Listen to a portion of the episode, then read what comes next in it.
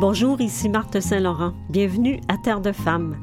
L'émission d'aujourd'hui est, je dirais, remplie de fleurs, de, gaieté, de douceur, de profondeur et de belles réflexions.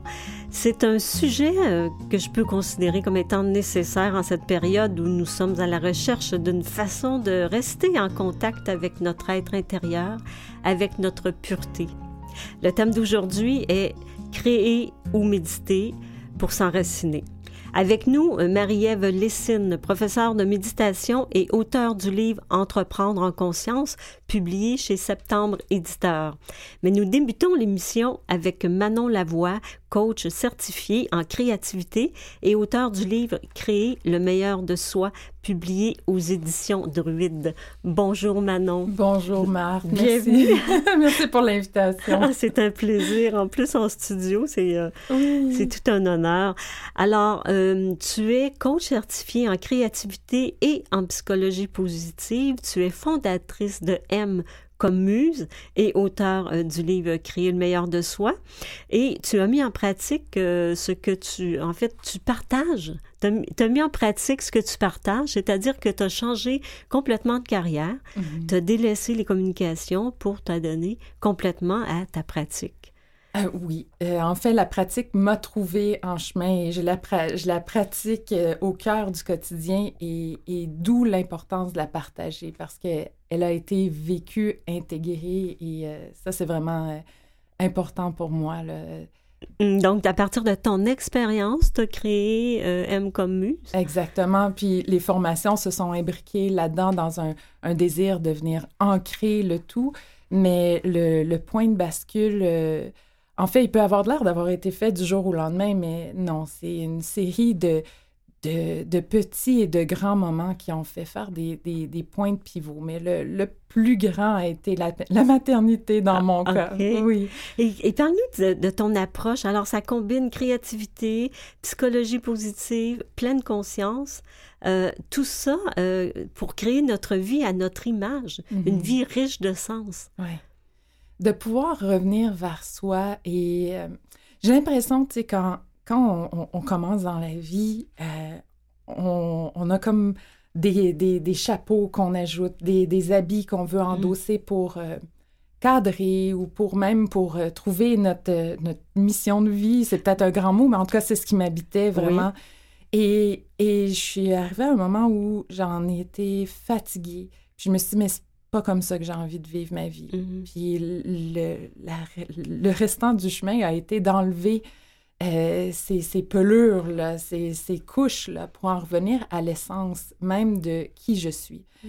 Et à travers ça, mais ben, on rencontre des, des, embûches, c'est-à-dire des, croyances limitantes qu'on peut avoir mis en place, dire, ben, euh, si je, regarde, moi, j'étais créative euh, de façon naturelle quand j'étais jeune, mais en même temps en me disant, mais je ne serai pas artiste parce que je ne peux pas gagner ma vie. Donc déjà là, tu sais, puis c'est correct, il n'y en a pas de problème avec ça. Tu sais, on peut, euh, on, se trouve en chemin.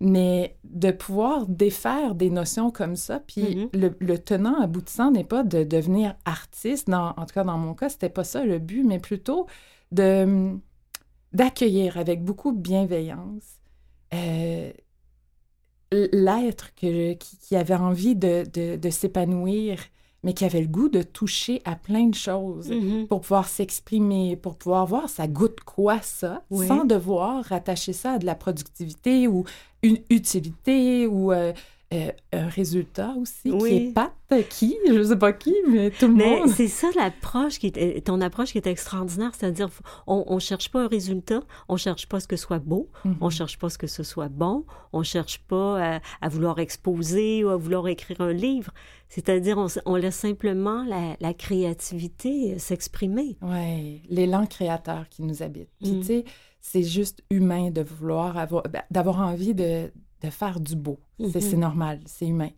Mais ce que je me suis rendu compte au fur et à mesure que j'ai avancé à travers les années, tu sais, ça fait quand même plus de dix ans que, que je suis sur ce chemin-là. Puis c'est, c'est pas tant de faire le, du beau que d'aimer fondamentalement ce qu'on fait. Mm-hmm. Puis la notion de, de beauté prend euh, un autre visage. Je suis capable, tu sais, de, de dire, ah, tu vois ça, c'est intéressant. C'est pas nécessairement euh, la plus belle Ouais. création que j'ai faite, mais je l'aime. J'aime ce que ce qui sort de moi, Mhm. sans avoir besoin d'être validé par le regard extérieur, parce que c'est pas le but. Non. Euh, Justement, dans ton livre, à un moment donné, tu dis ce n'est pas ce que, ce que l'on crée qui est important, c'est ce que l'on devient pendant, lorsqu'on crée. oui, pendant qu'on crée. Et ça, c'est euh, pour, pour moi, je trouve ça très, très parlant. Mais on commence comment, Manon? Hmm. On commence comment? On, on s'achète des crayons, on s'achète, on commence. Est-ce que c'est plus facile de commencer par l'écriture, euh, par la peinture, par le dessin, euh, le collage? Ben, ça dépend tellement d'une personne à l'autre. Puis moi, ce que, ce que j'ai envie de dire, c'est observons ce qu'on qu'on aime naturellement. mhm, Euh, puis tout ça se fait dans un côté qui est très intime, oui. pour pas se mettre de pression, tu sais, de dire Ah, qu'est-ce que les autres vont dire, mhm, puis d'être attaché au regard des autres. Fait que ce qui nous interpelle le plus, ce qui, ce qui nous qui engendre une dose de, de, tu sais, de petits papillons dans le ventre ou de, de pétillements dans les yeux, c'est souvent le premier pas à faire. Puis Mhm. souvent, c'est ce qu'on faisait probablement quand on était jeune. oui. Mais j'ai rencontré plusieurs personnes qui, même quand ils étaient jeunes, ça a été très clair, très rapidement.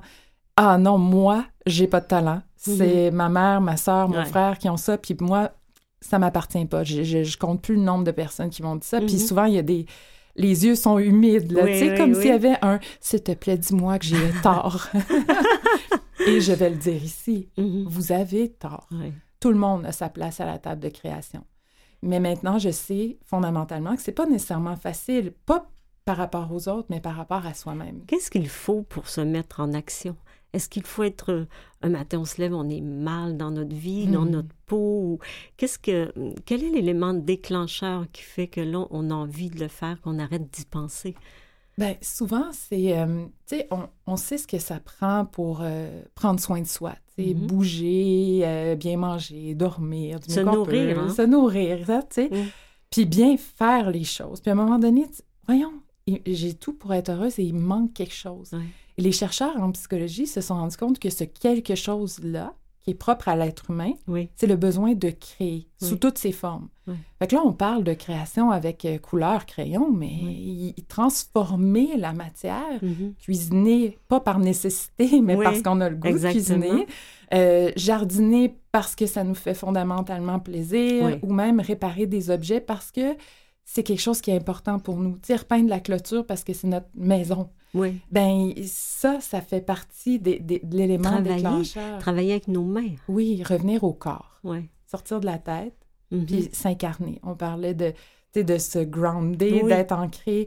Ben, pour moi, la créativité, la création est, est exprimée à travers le corps. Mhm. Donc, la pleine attention, la Oui. pleine présence au corps, parce que c'est pas dans la tête que ça se passe. Sais, on peut pas, en, en, en tout cas, moi, je c'est pas par là que ça passe de dire, OK, ah, faut, faut générer plus d'idées, plus d'idées, mais Oui. revenir dans le silence, au corps, et Mhm. écouter, suivre le mouvement. Oui. C'est très euh, sensitif, sensuel, tu sais, Oui. de reconnecter avec Mhm. ça. Le papier, crayon, fait que tu me demandais tantôt, on commence par quoi? Ben, dans l'intimité d'un cahier même Mhm. de pouvoir se réapproprier, ne serait-ce que, hey, c'est fou, là, mais on est tout le temps sur les cellulaires, Oui, les- les- l'ordinateur. Reprendre papier, crayon, souvent on dit, oh, Oui, je oui, t'en parles. d'ailleurs, hein? Écrire avec le crayon, c'est très salutaire. Oui. Et, et j'en suis, je ne le fais pas assez souvent. En Mhm. fait, euh, mes livres, je les écris directement à l'ordinateur. Puis même des fois, je prends un crayon, que je ne sais plus comment le tenir. Ouais. Et c'est vrai que juste revenir à ça, c'est... euh, Et, et Manon Lavoie, dis-moi, dans tes, euh, dans tes ateliers, est-ce qu'il y a une majorité de femmes? Oui. Oui. Et Ouais. comment t'expliques ça? L'art est plus accessible ou la Ah. femme se sent plus attirée par... euh, Non, pas nécessairement. J'ai très, très euh, honnêtement, je pense que j'ai l'impression que peut-être de la façon que je m'exprime, il y a une énergie féminine qui est peut-être Ah oui. plus présente. Puis j'ai, au début, je me cassais la tête avec ça, puis elle me disait, parce que moi, j'ai deux garçons, puis une fille, puis, tu sais, Oui. mon mari, puis je me dis, mais eux autres aussi, tu sais, est-ce que je les perds là-dedans? Et ça s'adresse à eux aussi. Puis, euh, tu sais, quand j'ai écrit le livre, puis on s'est mis à le réviser, euh, la réviseur, elle me dit, Hum, Manon, tu veux-tu mettre il ou elle? Ah oui. Tu sais, puis finalement, je l'ai assumé, le elle. Mhm. Et, je m'adresse euh, quand même à tous les êtres humains, tu sais, Mhm. euh, ça c'est sûr et certain. Mais dans mes ateliers puis les retraites, c'est c'est principalement des femmes. Mais ça s'adresse aussi aux hommes, ce message-là. là. Oui, bien, bien sûr. Mais est-ce qu'il y en a ou peu? Euh, non, pas tant. C'est plus dans Non. les conférences ou en milieu corpo là, que là, je vais rejoindre euh, les hommes. Puis c'est un autre, je veux dire, c'est un autre vocabulaire. Puis, Une autre euh, énergie, peut-être? Une autre énergie. Oui. Puis une- aussi, tu sais, je veux dire, le, le, le collage ou l'expression comme ça, c'est- ça les interpelle peut-être un peu moins. Ils ont besoin d'une autre façon de le, le travailler. Euh, mais mais c'est tout à fait possible. Est-ce que tu fais une différence entre centré et euh, enraciné? Non, pas pour moi. Non, c'est la même chose? C'est au centre, oui. Ouais. Tu sais, euh, tu sais, le diagramme de veine, là, il y a Oui. un centre. hein, mais moi, Mhm. c'est c'est là que j'appelle le canal de naissance. Mhm. Quand on, on arrête d'être dans les polarités, les dualités, c'est ah, je fais bien les choses Ouais. ou non, je le fais pas. Ouais. Non, reviens au centre. Ça peut, ça- tu peux euh, le Mhm. faire et ne pas le faire, puis être Ouais. présente quand même. Ah-ha. Fait que c'est se recentrer, c'est revenir dans le corps par la, la présence Oui. attentive, la bienveillance, Mhm. puis accepter que c'est le chaos au centre. Mhm. Mais à partir de mo- du moment que je reviens au centre, Oui. je, je reprends contact avec mon corps. Si je prends contact avec mon corps, je suis un peu plus enracinée, là. Oui, reste avec nous. Manon, on arrête pour une courte pause. Nous allons écouter euh, Adrien Gallo. Chut. Hmm.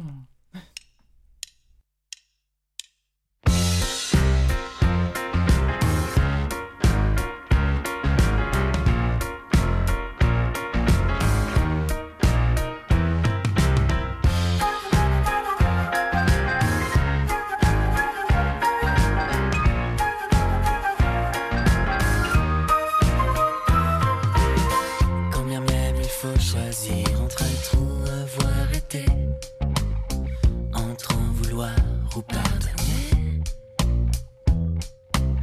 Et combien même il faut sévir entre être ou en prisonnier, entre toujours ou à jamais.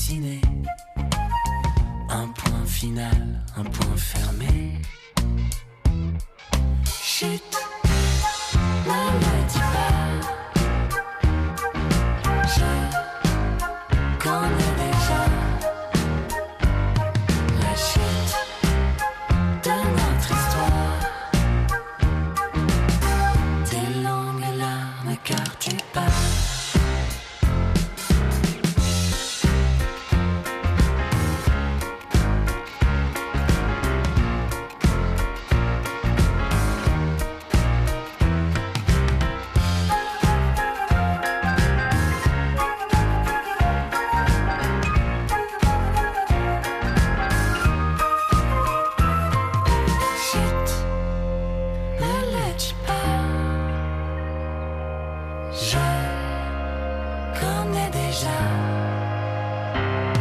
La chute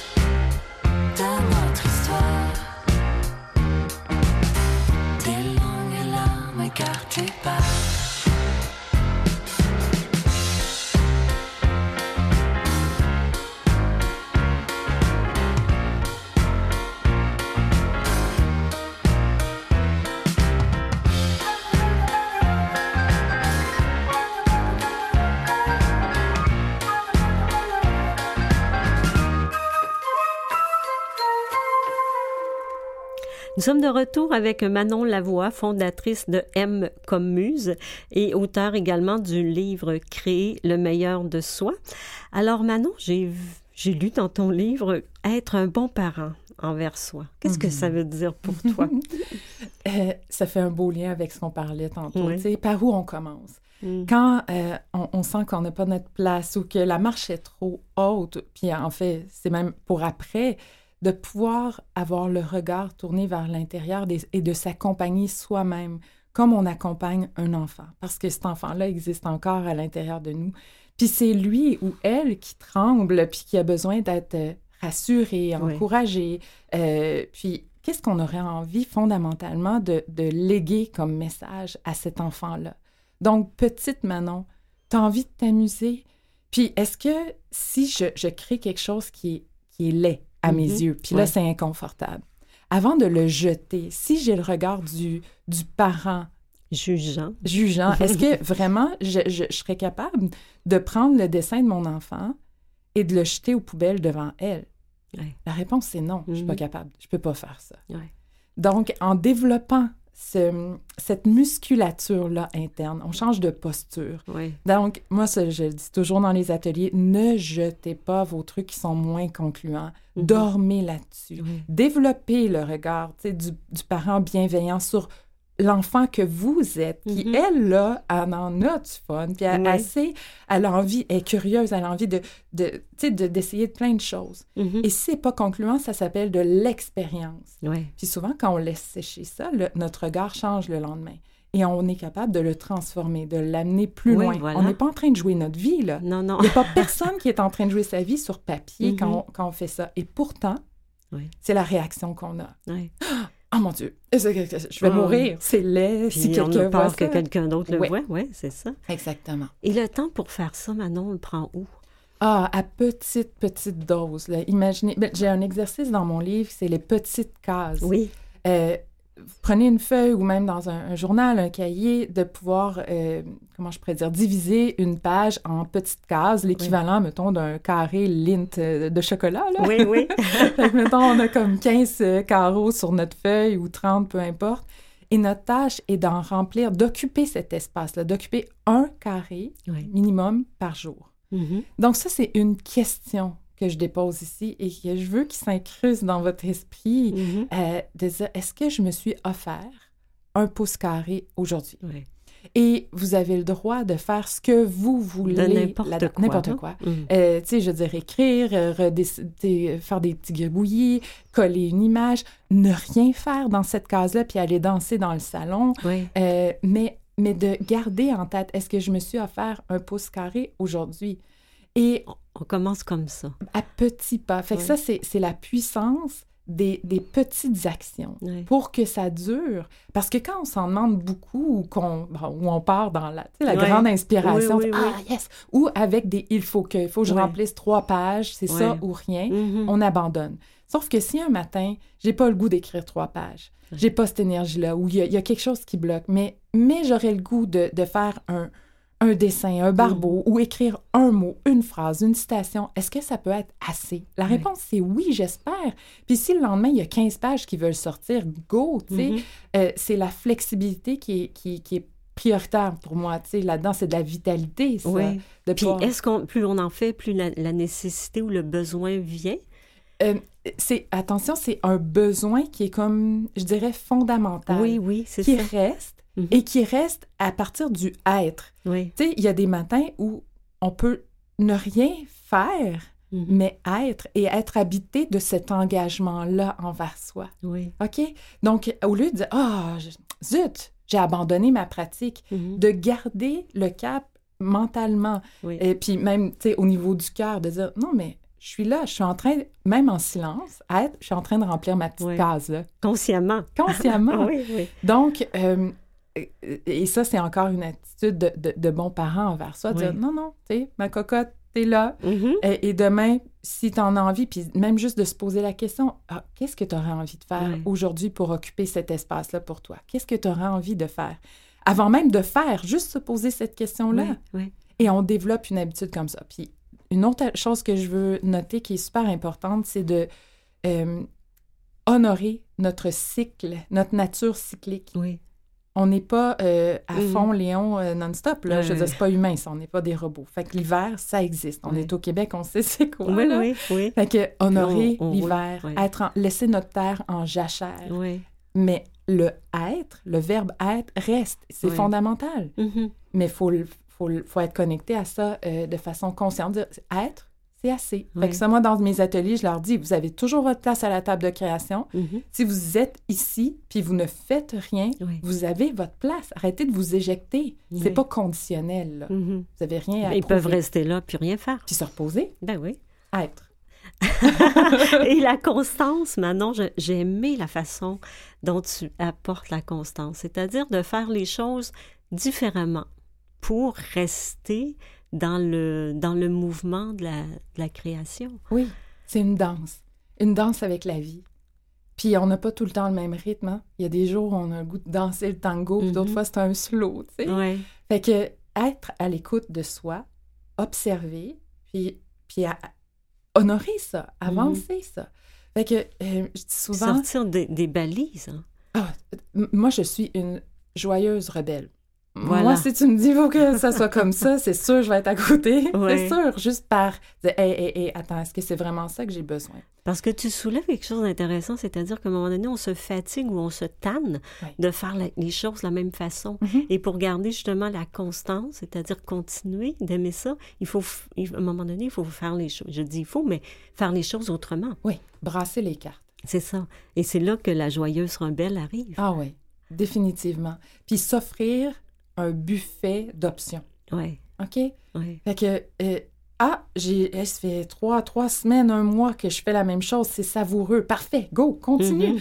Tiens, ah, l'énergie est plus là. Ben, va butiner une autre fleur, va ailleurs. Mhm. Puis, tu sais, l'analogie de l'abeille est super importante Oui. pour moi parce que butiner, elle, elle- elle- elle peut prendre plus de temps sur une, une fleur, mais d'aller butiner sur une autre fleur est aussi important parce que pendant ce temps-là, elle, sais, elle amène le pollen Oui. avec.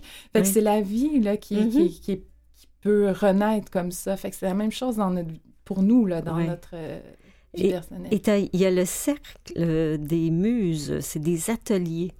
oui. Tu veux nous en parler? D'ailleurs, tu as une nouvelle session qui commence le 12 octobre prochain pour 10 semaines. Oui, en fait, j'ai deux groupes, euh, des- les mardis puis les jeudis, deux cercles des muses différents cet automne. Euh, puis à la base, le cercle des muses, pour moi, je l'ai fondé, c'est en ligne, là, des ateliers Oui. en ligne, pour qu'on puisse in- introduire, euh, une, instaurer une pratique personnelle de ce que j'appelle l'alchimie par la création, de transformation intérieure par la création en mode intuitif. Donc, je donne, euh, bien sûr, on, on joue avec euh, les couleurs, les Mhm. collages, mais il n'y a jamais d'obligation. Puis je vous invite tout le temps, Ouais. les participantes, là, à, à être des, des joyeuses rebelles là-dedans. À pas être des bonnes élèves, mais de plutôt s'écouter.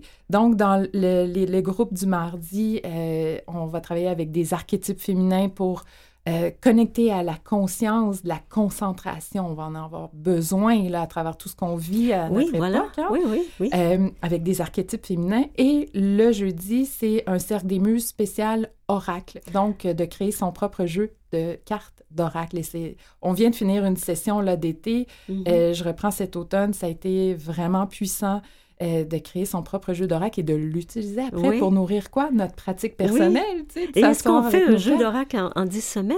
Euh, Parce que- joyeuse rebelle que je suis. Oui. Euh, on, on- on entre dans un projet, il y en a qui sont dit Oh mon Dieu, mais je, ça se peut-tu que j'aurais jamais fini, là? Eh bien oui, ça se peut. Ben oui. Que ce soit un jeu qui ne soit jamais fini. Puis il y en a d'autres qui en ont fait trois pendant Mm. la session d'été. Fait que c'est c'est de connecter Mhm. avec euh, ce qui nous habite et ce qui veut naître à travers nous par l'élan créateur. Fait que je sais pas, moi. J'ai Mm. aucune idée. Moi, je vais en commencer un nouveau cet automne. D'accord. Celui que je viens de faire, il y a, pff, je j'ai plus une quarantaine de cartes. Ah, OK. Puis Mais- c'est illimité. Ben oui, puis je sens qu'intérieurement, ah, tu vois, je, je suis comme allée au bout de, de celui-là. Là, j'ai goût d'explorer autre chose. Donc, euh, c'est d'être à l'écoute de ce qui se passe à l'intérieur. Puis ce jeu-là que je viens de terminer, je l'avais commencé en 2018, fait que j'ai co-créé avec des versions passées de moi. Fait que ça, c'est, c'est, ce que j'enseigne aussi. Oui. Quand, quand on commence quelque chose, au lieu de vouloir tout finir tout le temps, puis de se taper sur la tête, Oui. et si c'était jusque-là que tu devais l'amener? Mhm. Puis une version future de toi va être vraiment contente de l'amener plus loin. Il va dire Hey, moi, je l'ai l'inspiration. Allez. Fait que être une joyeuse rebelle, c'est aussi Mhm. ne pas terminer nos choses. Oui. Quand l'énergie est plus là, est plus là. Oui. On va ailleurs. Et on reviendra plus tard si c'est important. Mhm. Et pourquoi M comme muse? muse, c'est beau, mais... Oui, mais muse est au pluriel. Alors Ça, c'est super important pour moi. C'est pas une autoproclamation de, de muse. Euh, ben, quand j'ai vécu ce point de bascule-là à la naissance de mon troisième enfant, euh, j'ai eu envie fondamentalement de revenir à ma pratique d'écriture parce que j'étais une fille de communication. Oui. Puis je me suis dit, mais j'aimais ça écrire, mais j'étais tannée, là, tu sais, écrire des communiqués de presse, des, des brochures pour autres. Mais je me suis dit, moi, qu'est-ce que j'aurais envie d'écrire? Et là, ben, je veux dire, j'avais un bébé naissant, j'étais pleine d'hormones de maternité. Oui. Fait que j'ai lancé un blog qui s'appelait, à l'époque, M comme maman. Ah, OK. Et qui, qui, a super bien fonctionné. Il y avait une belle communauté. Mais quand, quand j'ai fait mon point de pivot professionnel, puis j'avais même commencé à donner des ateliers et tout, je me suis dit, ah, ça prendrait quelque chose. Puis j'avais été invitée par coup de pouce à faire une euh, une, euh, une, conférence et tout ça. Fait je me suis dit, ben, fait que le M, le M comme était déjà là, là mm-hmm. dans la communauté. Fait que le muse, parce qu'on les porte toutes à l'intérieur de nous, ces muses-là. Là, oui. Et puis après, le livre est venu? Oui, plusieurs années plus tard, là, dans le fond. Euh, lui est sorti en qui 2017. Vient tout, qui vient euh, tout prendre, la, en fait, l'expérience, euh, les, les, connaissances, toute la, le, le, chemin Oui, c'est ça. Puis tu parles beaucoup au jeu. En fait, moi, je fais ci, moi, j'ai fait ça. Et, et, ça, ça nous, ça nous guide aussi. Oui, c'est pas des notions théoriques nécessairement, mais c'est assis aussi sur la science, parce que c'est important pour moi, mais beaucoup sur l'expérience. Euh, et, et, là, c'était comme le solage de, de, ma maison qui a été mm-hmm. bien vécu. Puis là, ben, continue d'avancer. Puis, on, peut avancer avec toi, Manon, mm-hmm. hein, sur les réseaux sociaux. Oui. J'ai écouté de tes capsules sur Instagram, c'est délicieux. On peut te suivre aussi sur Facebook, Twitter? Euh, Twitter, pas tant. Pas, j'ai, pas tant, quitté, euh, Twitter il y a une couple d'années. Ah oui, OK, d'accord. Parce qu'il faut choisir à un moment donné. oui, exactement. Et puis, il y a ton site internet, euh, au pluriel.com. Merci infiniment, Manon Lavoie. Merci coach certifié en créativité et psychologie positive, auteur de Créer le meilleur de soi. Restez avec nous.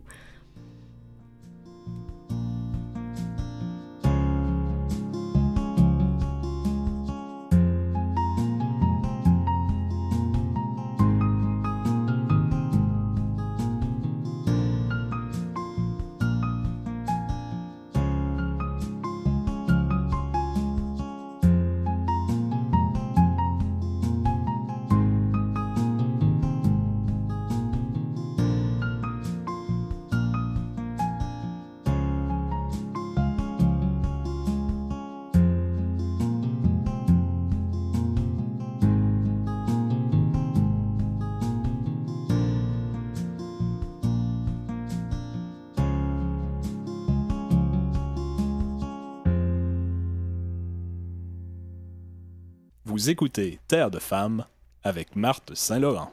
Vous pouvez écouter nos émissions sur le site de Canalem sur vuesetvoix.com et en balado. Je rappelle le thème d'aujourd'hui, créer et méditer pour s'enraciner. En deuxième partie de l'émission, je m'entretiens avec Marie-Ève Lessine, professeure de méditation et auteure du livre Entreprendre en conscience, publié chez Septembre Éditeur. Bonjour Marie-Ève Lessine. Bonjour Marc, bonjour à tous. Alors, euh, Marie-Ève, tu es professeure de méditation euh, et je me demande si aujourd'hui encore il y a autant de préjugés qui entourent euh, en fait, qui entourent la méditation. Tu sais, à une époque, on, croyait que c'était seulement euh, les granos qui méditaient ou les gens bien branchés. Maintenant, est-ce que ça, ça, a évolué la vision qu'on a, l'approche qu'on a face à la méditation? En fait, je dirais que ça dépend des milieux. Ça fait moins peur qu'avant, parce que c'est sûr qu'il suffit de rentrer dans n'importe quelle librairie, on voit à quel point c'est devenu populaire, mais il y a encore pour certains des réticences et comme des tabous, des mythes entourant la méditation. Donc ça, on pourra en reparler. Mais là où je voudrais aussi amener, c'est que il y a en, ce moment la méditation populaire, c'est la méditation de pleine conscience, alors qu'il y a une pluralité de méditations. Donc on pourrait parler des méditations, et je pense que si on revient à, à la base, c'est-à-dire la, la, définition de la méditation qui est un entraînement de l'esprit, on aurait intérêt à s'intéresser à la pratique, mais à s'intéresser aux pratiques des méditations parce que c'est, comme je vous le dis, c'est pluriel et plusieurs types de méditation peuvent apporter plusieurs types de bienfaits. Et je présume, euh, j'aime bien quand vous dites l'entraînement de l'esprit, ça, ça veut dire aussi comme euh, entraînement sportif. Donc c'est quelque chose qu'on doit entraîner. C'est pas quelque chose qui vient comme ça. Comme on peut pas décider de courir un marathon euh, sans commencer à faire du jogging. Donc j'aime bien le mot et ça, ça, doit rassurer les gens de voir en fait la méditation de cette façon-là. Tout à fait, ça montre son aspect plus psychologique et donc très laïque qui peut, parce qu'un des problèmes, c'est que certains le perçoivent comme une religion, alors que non, on revient vraiment à l'essence de quelque chose qui est psychologique, qui transcende euh, les cultures, parce qu'on on revoit des pratiques de méditation dans toutes sortes de cultures, de contemplation dans toutes sortes de cultures. Donc c'est vraiment le propre de l'humain. Et autant que le corps, il a besoin d'être entraîné pour aller voir, pour aller faire son marathon, mhm. autant l'esprit, il a besoin d'être entraîné pour éviter de s'éparpiller, d'être plus stable, avoir moins de pensées intrusives, si on parle par exemple de la pleine conscience. Oui. Et quand vous dites la diversité des méditations, c'est-à-dire qu'on peut choisir, et il y a plusieurs formes de méditation, et on peut choisir la méditation qui nous convient le mieux. Est-ce que c'est ça? Oui, ou qui nous conviennent mieux sur le moment. Donc ça veut dire qu'il y a les méditations de pleine conscience qui permettent de vraiment se réapproprier l'instant présent, sentir que on, on, réinvestit un certain calme intérieur, même si c'est pas le but euh, euh, à tout prix de la méditation, mais quand même c'est vraiment se, se, permettre de réinvestir un calme intérieur. il y a d'autres types de méditations qui sont plus de l'ordre de la visualisation ou de l'imagerie libre, qui permettent finalement de reprendre contact avec ses ressources intérieures par la visualisation, par les images pour pouvoir finalement se créer les émotions un peu à la demande qui nous feront du bien parce qu'on travaille toujours en positif en méditation. Donc ça, c'est des formes qu'on pourrait appeler pour certains aspects d'auto-hypnose, qui sont des méditations qu'on retrouve souvent sous forme de méditation guidée et qui sont euh, extrêmement importantes à, à connaître mm-hmm. parce que c'est ça pour euh, pour s'aider au quotidien. Et est-ce qu'il y a une, est-ce qu'on doit commencer plutôt par une que par l'autre? Est-ce qu'il y a une espèce de, j'allais dire facilité euh, pour les débutants? Est-ce qu'il y a une pratique qui est préférable? Et puis après on va dans le un peu plus complexe ou le euh, une autre forme plus euh, comment je pourrais dire? Oui, plus complexe. En fait, euh, les deux, finalement, types de méditation que je vous présente là, puis il y en a d'autres, mais les deux peuvent s'aborder par ce qu'on appelle la méditation guidée, c'est-à-dire un audio qui vient nous chuchoter à l'oreille l'expérience qu'on pourrait avoir. Donc, en fait, tout est vraiment euh, facile d'accès à partir du moment où on a accès à ces audios-là, à ces méditations guidées-là.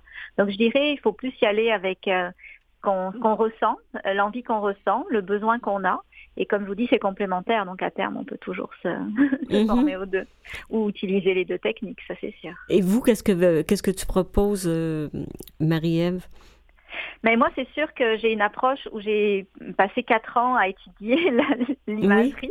Donc, c'est vrai que j'ai un coup de cœur pour euh, l'imagerie intérieure. Euh, ceci dit, l'imagerie intérieure, c'est quelque chose qui se modèle très bien avec la pleine conscience. Parce que quand on est en pleine conscience, on a accès à qui on est à l'intérieur, à ses images, à ses ressources.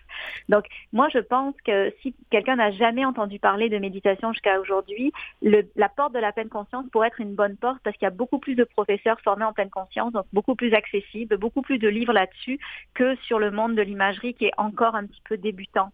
Euh, dans nos sociétés occidentales. Donc, euh, et je conseillerais de commencer pour voir si on aime ça avec des méditations guidées, tout simplement, de pas euh, investir dans le gros kit et d'y aller petit à petit parce que on, sans se mettre de pression, c'est comme ça que la méditation peut facilement rentrer dans notre vie puis qu'après elle devient indispensable. Alors que quand on se met une grosse pression pour faire tout parfaitement, ben, mhm. parfois ça, ça se met en échec. Et ça prend à peu près combien de temps avant de ressentir vraiment qu'on est au centre de notre être?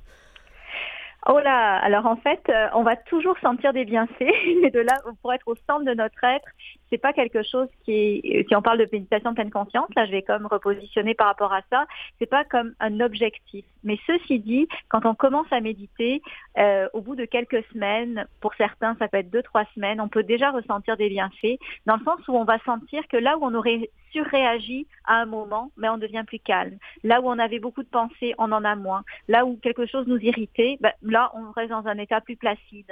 Donc en fait, les, les effets, on en aura toute notre vie. D'ailleurs un de mes mentors de méditation qui médite depuis 50 ans.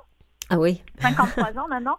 Et euh, il voit encore des bienfaits et des changements grâce à sa pratique qu'il pratique depuis 53 euh, ans. Mhm. Donc imaginez, et c'est comme toujours, c'est ça. Donc on, on, est toujours dans un esprit où euh, en, en, donnant finalement ce temps dédié à la contemplation, à la méditation, une poignée de minutes par jour, ça a un impact vraiment fort sur notre quotidien. Et quelque part, à terme, oui, il va y avoir une stabilité émotionnelle plus grande, il va y avoir, comme vous dites, un recentrage vraiment important, mhm. euh, mais il ne faut pas le chercher, parce que quand on cherche, on ne trouve pas. Et la méditation nous l'apprend beaucoup. Ah oui. L'apprend, ouais, exactement. Et on commence, euh, on commence euh, pendant combien de temps Je pense que c'est quoi, 15 minutes ou en fait, moi, ce que je prône, donc il y a plusieurs écoles là-dessus, mais c'est un peu comme le sport. Si on se dit, je vais faire une heure de course la première fois qu'on va décider de courir, on mhm. risque d'être démotivé parce que c'est gros. Alors que si on y va toujours par petites touches, donc même à certaines personnes, je leur dis euh, trois minutes deux fois par jour et je leur donne les audios pour ça, mais quand on y va par petites touches, c'est là où la magie opère parce que euh, ça rentre dans notre vie, on voit des changements malgré tout, et il y a comme une envie de continuer. Et les études le montrent, les études sur la motivation le montrent. Tu sais, si vous dites, je vais faire 40 pompes euh, push-up euh, tous les jours, ça marchera pas. Mais si vous dites, j'en faire une, ben, il y a plus de chances que vous en fassiez 3 ou 5 ou 10 que si vous dites, vous en faites 40. Donc, faites 3 minutes de méditation et peut-être que c'est le 5 qui va l'emporter au final. Oui. Et, la méditation aussi sert à se protéger, à, préserver ses limites, frontières? En fait, euh, il y a comme quelque chose, la méditation de pleine conscience. On, va quand même, comme au départ, on a parlé des deux types de méditation. Là, je vais repréciser à chaque fois de quoi on parle. Quand on parle de pleine conscience, il y a comme, il y on développe quelque chose de fantastique qui est très important, qui s'appelle la conscience de soi. C'est comme si on se réappropriait notre corps, nos émotions et la capacité à sentir en soi qu'est-ce qui se passe dans l'instant. Alors que ben, certaines personnes se sentent plus déconnectées, sont comme anesthésiées, ne sentent pas leurs émotions. Là, au contraire, la pleine conscience est vraiment une approche très corporelle où, où, on va venir ressentir les choses. En ayant cette conscience de soi, il y a bien évidemment, on va mieux sentir, par exemple, l'intrusion d'un autre par ses mots, par ses remarques, par son énergie. Et donc, quelque part, oui, ça va nous donner l'alerte pour un petit peu plus défendre ses frontières. Mhm. Et au niveau de la visualisation, là, je reviens avec la, avec la visualisation. Euh, à l'époque, enfin, quand j'ai quand j'en ai entendu parler, euh, ça fait déjà plusieurs années, c'était une, forme de projection dans des projets qu'on voulait ou où on se voyait. Donc, on était dans l'avenir. Est-ce que c'est encore de cette façon-là ou pas du tout? Que vous pratiquez ben, la visualisation? En fait, la visualisation, c'est pluriel encore et on peut utiliser la visualisation, vous avez tout à fait raison, pour se projeter, donc créer une réalité souhaitée. Mais il y a aussi un autre type de visualisation qu'on pourrait plus parler d'imagerie plus que de visualisation. C'est venir finalement contacter les images intérieures. Donc, notre subconscient, il nous parle et il peut nous parler. Un de ses langages, c'est à travers les images. Certains peuvent appeler ça des images édétiques qui sont bon, c'est un grand mot, mais qui édétique de eidos en grec qui veut dire l'essence. C'est des images qui nous parlent de nous de manière très intime. Et donc, il y a des méditations qui nous permettent de venir contacter qui on est profondément et, se voir finalement, voir une certaine partie de sa réalité en image. Donc, on n'est pas dans la visualisation dans le sens créer finalement quelque chose de souhaité. On est plus dans le sens, par exemple, de voir sa montagne intérieure. Et cette montagne intérieure, elle va ressembler à nulle autre, mais ça va être ça, notre montagne, qui va nous apporter des propriétés particulières par exemple, ça va être une montagne qui va nous avoir un, euh, existentiellement, on va sentir qu'il y, a, un sens au fait que ce soit elle et pas une autre. On va découvrir des détails dans l'image qui vont nous être très parlants alors que ce serait pas à l'autre personne. Et donc ça, c'est un autre type de visualisation qui serait plus de l'imagerie que moi j'appelle imagerie libre. Ah oui, d'accord. Et qu'est-ce qui fait que quelqu'un se décide un jour à s'adonner à la méditation? Est-ce que c'est parce qu'ils ont euh, frappé un mur? Est-ce que c'est parce mhm. qu'ils ont un vide intérieur? ça part toujours d'une douleur. ah oui. oui, oui. Donc euh, la douleur, moi ce que je remarque dans dans mes groupes, c'est donc la, la, douleur souvent ça va être par rapport euh, à des problèmes relationnels, à des problèmes où on va comme pas se reconnaître, s'emporter avec ses enfants, le stress, le stress qu'on vit. Euh, le conseil d'un ami, ben, on a vu un ami changer par rapport à certains aspects qu'on rêve de travailler ou qu'on ah rêve de changer. Euh, on le retrouve aussi. Euh, toute la question de la santé aussi, toute la question du fait de sentir qu'on on, s'approprie plus notre vie, qu'elle passe trop vite. Donc tout ça, c'est des exemples de choses qui vont faire en sorte que les personnes vont se tourner vers la méditation Mhm. Mais, mais c'est ça. Mais ça part toujours de quelque chose d'un peu inconfortable en soi au départ. OK, donc il faut, faut ressentir l'inconfort avant de vouloir en fait euh, se, se, recentrer, d'aller voir le, en profondeur, parce que c'est ça aussi, euh, la méditation il peut y avoir la curiosité aussi avec le temps. Les personnes très très intéressées au monde du développement personnel, ben, c'est sûr que ça va être une autre approche, ça va être intéressé à venir être curieux de découvrir une nouvelle pratique. Mm-hmm. Mais une bonne partie, généralement, pour s'intéresser à la méditation, c'est s'ils n'en avaient pas besoin auparavant, ben, il y a quelque chose qui a changé pour eux, donc ils s'y intéressent. Et c'est quand même faut pas vendre ça comme une panacée parce qu'il y a des contre-indications. Les personnes, par exemple, qui n'ont pas un état euh, émotionnel stabilisé, qui ont des psychopathologies qui ne sont pas stabilisées, changement de médicaments ou autre, en tout cas, il y a toute une panoplie de contre-indications, mhm. mais ça apporte quand même de nombreux bienfaits. Donc, euh, c'est sûr qu'il y a quelque chose d'aussi simple que de venir s'asseoir en silence. Ça demande pas de matériel, ça demande une technique ou d'avoir accès à un audio c'est quand même assez révolutionnaire dans un monde où tout est compliqué. Tout à fait. Euh, reste avec nous, Marie-Ève Lessine. On arrête pour une courte pause et on revient tout de suite après. Parfait.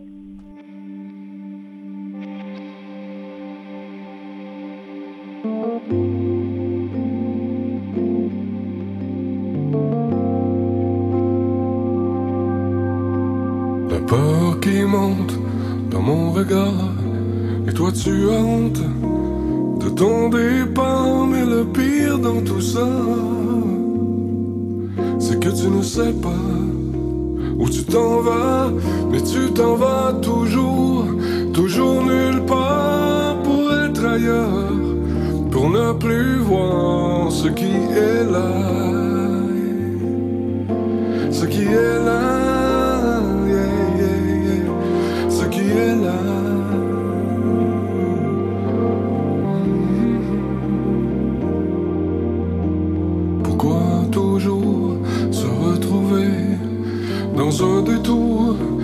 dans un allée, mais dis-moi où dans tout ça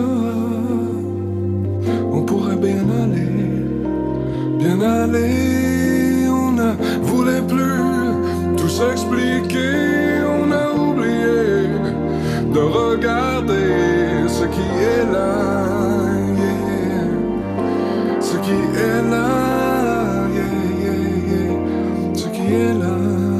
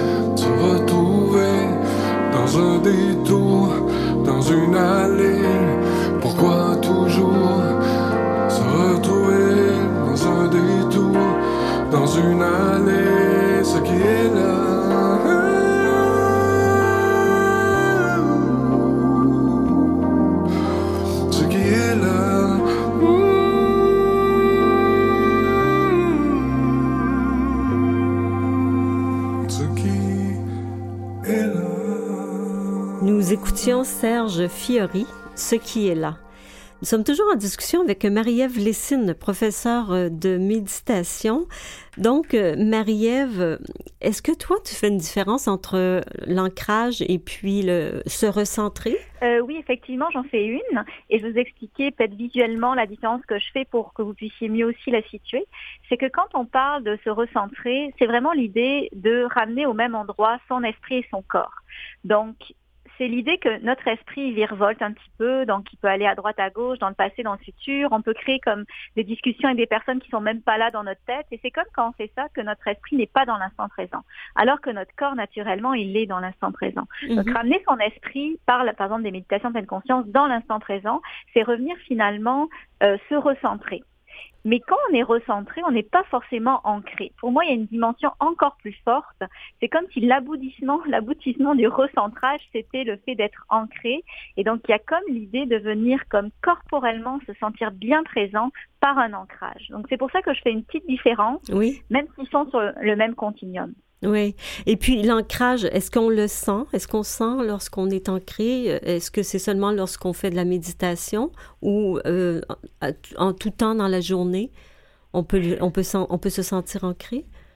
En fait, euh, on a un peu une égo par rapport à ça. Il y a des personnes qui naturellement sont très terrestres, très ancrées, très présentes. Elles n'ont pas, elles ont pas, euh, elles vivent vraiment euh, dans l'espace présent, puis elles sont toutes là.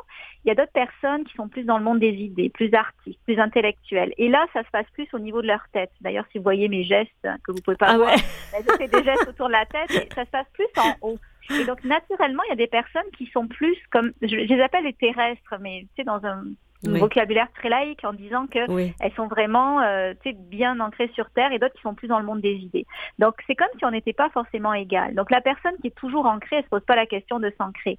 Mais la personne qui n'est pas facilement ancrée, ben là parfois elle va ressentir un manque. Et là il va falloir qu'elle trouve des façons de venir s'ancrer. Donc euh, donc on est comme ça. On est comme ça ou c'est l'éducation qui nous forge? J'ai pas vu d'études scientifiques qui expliqueraient ces différences-là, donc ce sera plus du, du si, si j'y vais avec les connaissances que j'ai, ce serait plus de l'ordre de certains types de personnalités. Et c'est vrai que la, la, la, personnalité, on a un bagage génétique, mais elle est aussi un peu matinée par l'enfance qu'on a eue. Mm. Donc une personne qui naturellement serait très artiste, très facilement dans la lune, qui, qui, tombe finalement dans une famille qui est comme ça aussi, puis qui investit beaucoup le monde des idées, de l'intellect, et, et, ça part beaucoup dans, dans des autres sphères, mm -hmm. peut-être plus de mal à s'ancrer que la personne qui a toujours vécu dans la forêt, très terrestre, euh, avec une bonne conception euh, de, c'est ça, de des choses autour d'elle. En tout cas, je, je voyais un peu la, différence un peu grossière que je fais, mais comprenez que c'est ça fait référence à des typologies de personnalité. Donc, euh, L'important, c'est de savoir où on en est maintenant et de savoir que si on se sent pas forcément ancré, il y a des techniques qui existent pour justement se réapproprier son ancrage et sentir qu'on est un petit peu plus ancré. Oui. Et euh, on, on entend souvent que la méditation du matin, elle est très... Euh euh, j'allais dire productive, mais ça va pas du tout avec avec le mot méditation, mais qui euh, en fait qui est très euh, salutaire, comme à 3 heures, 4 heures du matin, en fait dans des centres de méditation, c'est des pratiques quand même assez courantes. Est-ce que ça fait vraiment une différence la, la, méditation du matin? Mais en fait, il faut quand même replacer le fait que nous, on reste en Occident, puis d'habitude, en 3h, 4h du matin, on dort. Mhm. Donc, notre matin à nous, ce serait peut-être plus 6, 7 heures si on veut méditer. Et quelque part, elle peut faire une différence parce qu'elle donne le ton à notre journée tout ce qu'on va finalement glisser dans les premières minutes ou les premières heures du matin, ça va quand même donner le ton. Si par exemple on va faire du sport le matin, ben, on va peut-être avoir une journée plus tonique parce qu'on aura donné le ton de déjà s'être mis en mouvement. Et pareillement pour la méditation, quand on va donner le ton de euh, se recentrer, euh, contacter un peu plus de calme, d'être plus en possession de ses émotions, de ses moyens, mais ben, quelque part ça peut donner aussi le ton. Donc c'est pour ça que c'est très bien de méditer le matin parce que ça vient comme créer une belle vague pour la suite. Mm. Il y a même d'autres euh, penseurs qui disent c'est bien méditer le matin, mais au bout d'un moment, ça s'estompe, cette belle vague-là qu'on a créée. Donc reméditer en milieu d'après-midi, c'est pas mauvais non plus. Et le soir, qu'est-ce que vous en pensez? En fait, ce qui c'est une méditation de pleine conscience, le soir, ça peut stimuler euh, l'éveil et donc empêcher l'endormissement. À part qu'on fait une exception, ce qui arrive quand même régulièrement. Oui. Sinon, il y a des types de méditation qu'on appelle des body scans qui peuvent être des méditations plus de détente.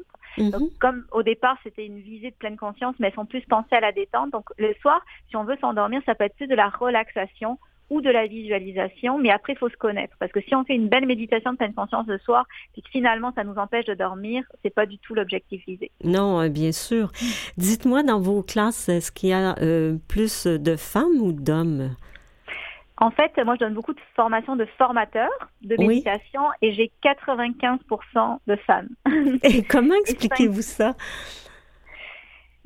C'est sûr que ben, c'est un peu comme toutes ces approches un petit peu plus alternatives. C'est plus le monde de la relation d'aide parce que je forme des personnes qui sont déjà dans le monde de la relation d'aide ou euh, en tout cas du coaching élargi et tout ça. C'est plus un monde naturellement de femmes. Mais euh, et, et c'est vrai que la femme est plus introspective. Donc, Oui. et, ben, je dis pas que les hommes ne sont pas introspectifs. Il faut pas couper ça au couteau. Non, non, absolument pas. que l'homme va, va peut-être avoir plus tendance à aller rechercher son équilibre à travers le mouvement, le sport ou autre, et méditer aussi, mais peut-être que son besoin initial, ça va être plus le mouvement. La femme, pour certains, c'est ça, c'est c'est plus des types, euh, c'est ça, je veux pas non plus créer des clichés, mais Non. la femme est naturellement portée à plus aller à l'intérieur d'elle, faire de l'introspection etc. Et donc du coup, c'est naturellement quelque chose qui peut lui rejoindre, la rejoindre plus facilement, euh, une technique de méditation. Puis j'ai beaucoup de professeurs de yoga aussi euh, qui suivent mes cours. Euh, Ah j'ai beaucoup de, de psychologues, de travailleurs sociaux, etc. Donc naturellement, ça reste quand même des métiers à prépondérance féminine. Hmm. Et est-ce qu'on doit pratiquer sur du long terme ou on pratique surtout au besoin? Oh non, c'est une discipline. Ah Donc oui, en hein. fait, c'est un peu chaque jour. Donc c'est sûr que dans la pratique, souvent les gens vont repenser à méditer quand ça va pas, alors que méditer, selon la philosophie, c'est arroser les racines. Donc on n'arrose pas une plante quand elle est toute sèche. Ou alors on, on peut la rattraper, c'est sûr. J'en ai rattrapé une l'année dernière après la pandémie qui était vraiment toute sèche dans mon bureau. Mais c'est mieux d'arroser un petit peu tous les jours. Et ça n'a pas besoin d'être une pratique euh, affligeante. On parle pas de méditer deux heures par jour, mais se donner une poignée de minutes, je sais pas, un petit 10, 15, 20 minutes, euh, jusqu'à un maximum de 40 par jour, ça peut vraiment faire une différence. Hmm. Et est-ce que vous avez des trucs justement pour euh, persévérer? Parce que la problématique c'est souvent qu'on commence à- euh, bon c'est souvent ça vient souvent avec l'automne euh, on commence bon un peu comme les régimes vous savez c'est donc on commence mais après on laisse tomber. C'est quand on commence à sentir le bien-être quand on commence à se sentir mieux on arrête. Comme comme si euh, en quelque part on se disait on n'a plus besoin. Est-ce que vous avez des trucs euh, des conseils pour qu'on on, persévère? Euh, oui, en fait, il faut. J'ai trois conseils. Et c'est vraiment hérité de la euh, recherche scientifique. Le premier, c'est de rejoindre un groupe de méditants ou de se créer son propre groupe de méditants avec un conjoint, une voisine, un ami, etc. Ça peut aussi se faire à distance oui maintenant. La deuxième chose, c'est de essayer de trouver qu'est-ce que la méditation m'apporte en termes et qui vient nourrir mes valeurs. Donc, on sait que les valeurs, c'est toujours quelque chose qui est primordial pour nous.